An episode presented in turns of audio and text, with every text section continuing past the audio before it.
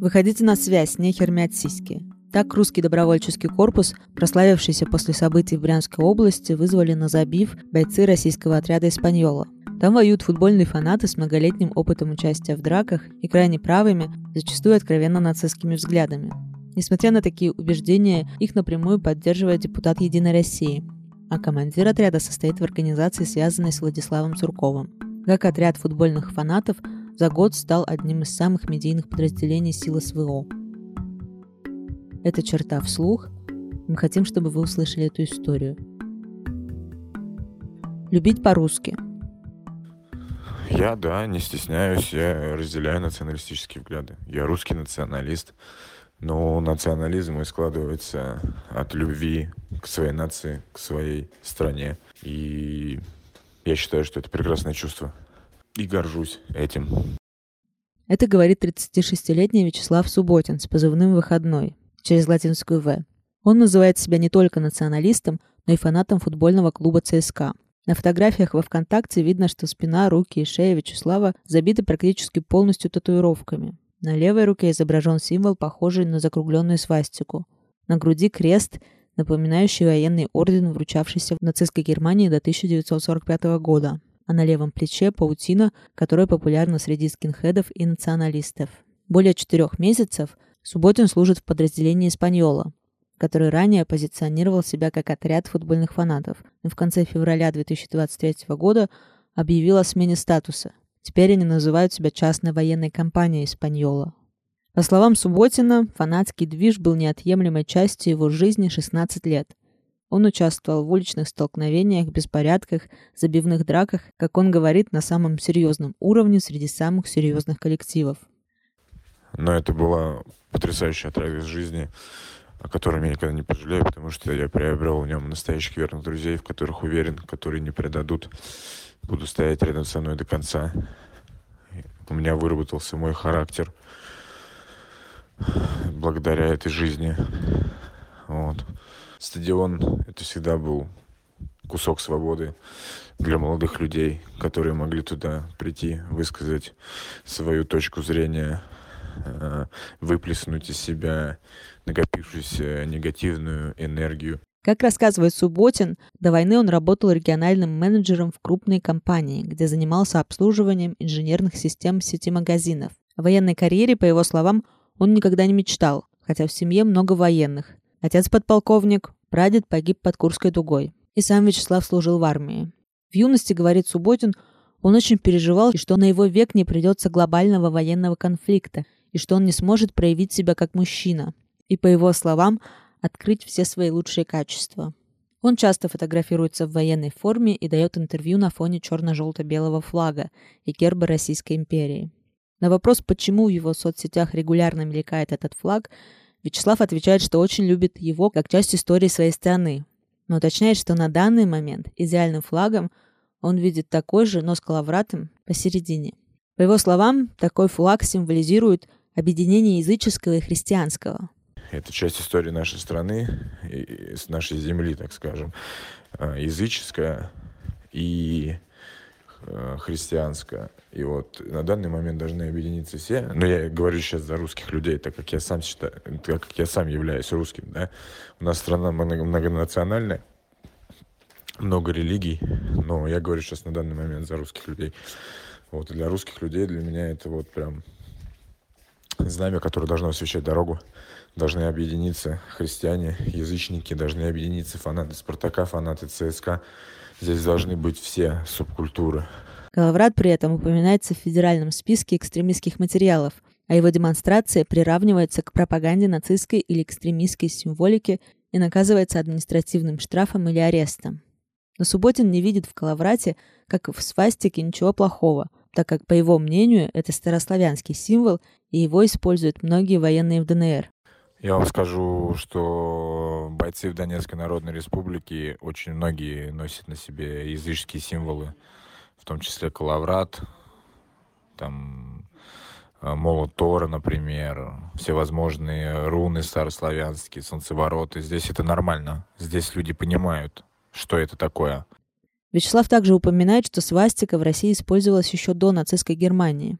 В качестве примера он приводит 250-рублевую купюру, выпущенную Временным правительством.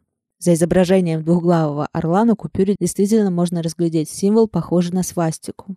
Но в действительности это символ Хастемга. У Временного правительства не было ресурсов на выпуск новых денег, и оно использовало клише, разработанные при царе для Монгольского национального банка. В разговоре с автором «Черты» Субудин все время возвращается к российской истории. По его словам, главная ошибка коммунизма – определение границ Украины, которой было отдано очень много областей. Ну, я имел в виду ошибку коммунизма как границы. Очень много областей было отдано Украине при создании Украинской ССР. Донецкая, Луганская, Запорожская, Киевская. И там их станет все перечислять, какие территории им достались. И взращивать в дальнейшем там русофобию было очень большой ошибкой для них. Потому что если мы окунемся в историю, э, Луганск, Донецк, Одессу, Харьков, кучу городов основывали, основывала э, Российская империя, строила. И там будут говорить по-русски, жить по-русски и любить по-русски. Своеобразные, но совершенно не кровожадные. О создании отдельного военного отряда футбольных фанатов Испаньола, воюющего против Украины – активно начали рассказывать осенью 2022 года, хотя сформировался он еще весной. Так, в начале сентября военкор Александр Сладков написал, что у некоторых из бойцов за душой более сотни выездов на массовые кулачные побоища, но при этом в быту они совершенно не кровожадные. Эспаньола была образована на базе бригады «Восток», созданной в 2014 году Александром Ходаковским – бывшим главой спецназа Службы безопасности Украины в Донецкой области, который перешел на сторону сепаратистов. Сам Ходаковский в своем телеграм-канале называет бойцов Испаньолы добровольцами из очень своеобразной среды, но призывает не судить их строго. Вот что он пишет. Покажи пальцем на любого из них в мирной обстановке, на его мелкие шрамы от чужих зубов на костяшках пальцев и сколотые от чужих ударов собственные зубы. Как сразу сложится мнение – в принципе, это будет правильное мнение, но это когда речь идет о мирной жизни. Возможно, это прирожденные воины, которым тесно в мирной оболочке. В фильме «Здание Риадов» как командир Испаньолы говорит, что в отряде служат 150 человек. В конце февраля, когда подразделение провозгласило себя ЧВК, был объявлен набор новых бойцов на конкурсной основе. Как говорится в их телеграм-канале, шанс попасть к ним есть у топового хулиганья, лютых отморозков и просто четких парней. Возглавляет Испаньолу 42-летний Станислав Орлов, позывной «Испанец». Он фанат ЦСКА и член старейшей в России фирмы, то есть футбольной группировки радикальных фанатов какого-либо клуба. Орлов служил в ВДВ. В интервью программе «Фанзона» в 2012 году он рассказывал, что принимал участие в чеченской кампании в 1999 году. По словам бывшего спортивного журналиста и чиновника Андрея Малосолова, испанец участвовал в аннексии Крыма в 2014 году а потом отправился на Донбасс, где возглавлял разведроту «Череп и кости», которая воевала в Горловке и Дебальцево. Символ Испаньолы – мертвая голова. Сам испанец в одном из интервью рассказывал, что это не пиратство какое-то или немецкий Тоттенкопф, а знамя российского генерала Якова Бакланова, который участвовал в Кавказской войне и прославился уничтожением многих горских поселений. На сайте Центра «Миротворец» Орлов указан как российский наемник и член Союза добровольцев Донбасса, общественной организации, объединяющей россиян, воевавших на Донбассе. Среди целей Союза добровольцев были заявлены медицинская и социальная помощь добровольцам Донбасса и их семьям. В 2015 году Союз возглавлял бывший премьер-министр самопровозглашенной ДНР Александр Бородай. В телеграм-канале Союза Станислава Орлова называют нашим боевым товарищем. В Испаньоле черте заявили, что испанец никогда не был связан ни с какими организациями, кроме фирмы ЦСКА Red Blue Warriors. Лично связаться с испанцем автору черты не удалось. Даже те, кто были против, стали за. До 2014 года между российскими и украинскими футбольными фанатами были довольно тесные связи. Но после событий на Майдане многие российские фанаты отвернулись от украинских коллег. В разговоре с чертой представитель Испаньолы, замполит с позывным «Крест», отметил, что все началось с их, то есть украинских понтов и высокомерия на волне Майдана.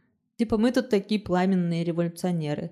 Сбросили гнет, а вы как сидели под пятой системой, так и сидите», — вспоминает мужчина. Это была первая ласточка, потом Крым, потом Донбасс, а виноваты как будто мы все в этом. И кто поддерживал, и кто не поддерживал. После 24 февраля 2022 года, как отмечает Крест, изо всех утюгов со всех точек земного шара посыпалось. Русские сдохните. Вот тут все как-то и решили. Ну нет, уж лучше как-то наоборот. Война пошла не за правительство, не за систему уже, а за родину, за жизнь, за будущее собственных детей, за свою собственность и землю. И даже те, кто в предыдущие годы был против, стали быстро за. Крест не отрицает, что со стороны Украины много таких же фанатов, как и они, однако считает, что за 9 лет цель человечность потеряли всесторонне. Мы же хоть и довольно безжалостны, мы не святые, да, но и не садисты. В конце декабря ведущая Первого канала Марьяна Наумова, которая снимала сюжет про Испаньолу на их базе, выложила в своем телеграм-канале фото спинки кровати, на которой участники отряда наклеили стикеры своих фирм. На фото можно разглядеть лозунги «Всех убить, все отнять», «Вперед, гусары, ебать резать», все это соседствует с эмблемой СС на стикере фирмы фанатов ЦСКА Fearless и изображениями девушек, которые делают минет. Фирмы и Третий рейх. Движение футбольных фанатов появилось в СССР в 70-е годы, когда поклонники советского футбола начали выезжать на гостевые матчи своих команд. Но новая для страны субкультура быстро привлекла внимание КГБ. Открыто создавать фирмы было невозможно – рассказывает директор информационно-аналитического центра «Сова» Александр Верховский. Полноценное фанатское движение начало развиваться во второй половине 90-х годов. Принято считать, что среди футбольных фанатов популярны праворадикальные националистические политические взгляды. Однако, как отмечает Александр Верховский, изначально фанатское движение не было идеологическим. Фанатская идентичность была важнее политической. Историк Николай Митрохин также считает, что в основе фанатского движения в первую очередь лежит стремление молодых людей самоутвердиться через силу, а не политическая идеология. Феномен мужских братств, которые приобретают разные формы, есть почти во всех культурах, рассказывает Митрохин. Фанатское движение предлагает людям с излишней степенью агрессивности некий выход в рамках молодежных организаций, нацеленных на то, чтобы научиться драться. Вокруг этого возникает идеологическая аура как объяснение, что человек не просто так ходит драться, а за какое-то правое дело. Правое дело может быть политически ультраправым, а может и ультралевым. Тем не менее, отмечает Верховский, склонность фанатов к насилию и их ксенофобия сделали движение естественным резервуаром, откуда ультраправые группы могли набирать своих сторонников. На рубеже 90-х и нулевых было очень заметно, что неонацистские группировки, не все, но почти все, состояли сплошь из фанатов. Но при этом нельзя сказать, что все фанаты были неонацистами замечает Верховский. По словам Митрохина, футбольные фанаты в целом разделяют идеи русского национализма. Однако их цели и методы отличаются от тех, что используют ультраправые. Во-первых, ультраправые политические персонажи обязательно стремятся создать какое-то уголовное дело, кого-то убить. Во-вторых, зачастую их оппонентами являются представители власти, общественные организации, журналисты, политические конкуренты. В-третьих, они носят ножи и убивают. Фанаты же предпочитают действовать кулаками – поэтому избиение с их стороны – это частое явление, а убийство – редкое. В начале 2000-х годов фиксировалось много нападений на людей неславянской внешности, совершенных футбольными фанатами и нацискинхедами, в частности, с применением холодного оружия. Но фанаты попадали в криминальную хронику и без участия нацискинхедов или неофашистов. Ручные патриоты – в 2010 году уроженцами Кавказа был убит фанат «Спартака» Егор Свиридов. В ответ на это 11 декабря на Манежную площадь вышли по разным оценкам от 5 до 50 тысяч человек. Они выкрикивали националистические речевки, взрывали петарды и избивали людей неславянской внешности. Тем не менее, после Манежки фанаты ждали репрессий. Но случилось неожиданное. С ними захотел встретиться Владимир Путин. На встрече он призвал фан-клубы сохранять свою независимость и не допускать манипулирования собой со стороны экстремистов и радикалов. Еще одна встреча с Путиным была в 2012 году, как с кандидатом в президенты. Обсуждали в том числе организацию чемпионата мира 2018 года. Однако в 2016 году дружеские заигрывания с властью закончились после массовой драки российских и британских фанатов в Марселе на Евро-2016, в результате которой пострадали несколько десятков человек. Как писал The Guardian, после драки в Марселе Кремль осознал, что эти же самые люди могут поставить страну в неловкое положение, если на чемпионате мира 2018 вспыхнет массовое насилие. Тогда Путин провел встречу с руководителями силовых структур, а затем публично подчеркнул необходимость изучения французского опыта. С 2017 года в России начали вводить фан-ID. Фанатам, которые были ранее замечены в хулиганских акциях, получить паспорт болельщика непросто. Многие и вовсе его бойкотируют, считая унизительным требованием. Однако на этом давление властей на фанатов не остановилось. Любая активность фанатов теперь под пристальным вниманием силовиков. На них активно заводят уголовные дела и всячески кошмарят. Устраивают облавы, приходят с обысками домой, на работу, к родителям. Часть фанатов считает, что так страна готовилась к проведению чемпионата мира. Другая часть отмечает, что власти усилили репрессии в отношении фанатов после событий на Майдане в 2014 году, где активно участвовали украинские футбольные хулиганы. В любом случае, такие меры породили огромное недовольство в среде фанатов по отношению к власти. Николай Митрохин считает, что полностью приручить фанатов власти так и не удалось, но участие в войне – другой вопрос. И в России, и в Украине, и в других государствах есть слой молодых мужчин, которые хотели бы что-то сделать такое, в их понимании, настоящее, мужское. Например, по-настоящему повоевать. И вдруг у них появляется такая возможность себя проявить, еще и денег обещают немало. Поэтому тут моральные аргументы не работают говорит Митрохин. С украинской стороны происходила похожая ситуация. В 2014 году, вспоминает эксперт, украинское фанатское движение быстро мобилизовалось, отправилось на войну и стало одной из наиболее ценных частей армии, в частности, на тот момент добровольческого батальона «Азов». По большому счету, с обеих сторон воюют в значительной мере неонацисты, правые экстремистские молодые мужчины, которые до 2014 года между собой тесно сотрудничали. Это одна социальная культурная среда, Какая разница по большому счету между Спартаком и Динамо? Но люди же друг друга бьют. Так и здесь. Как говорил Портос в «Трех мушкетерах», я дерусь просто потому, что дерусь. Текст для черты написала Юлия Ахмедова, отредактировал Дмитрий Сидоров, а прочитала Ольга Дмитриева. Полную версию текста вы можете прочитать на сайте черта.медиа. Это проект о насилии в России и о том, что можно сделать, чтобы его стало меньше. Подписывайтесь на наш подкаст, социальные сети и рассказывайте о нас друзьям.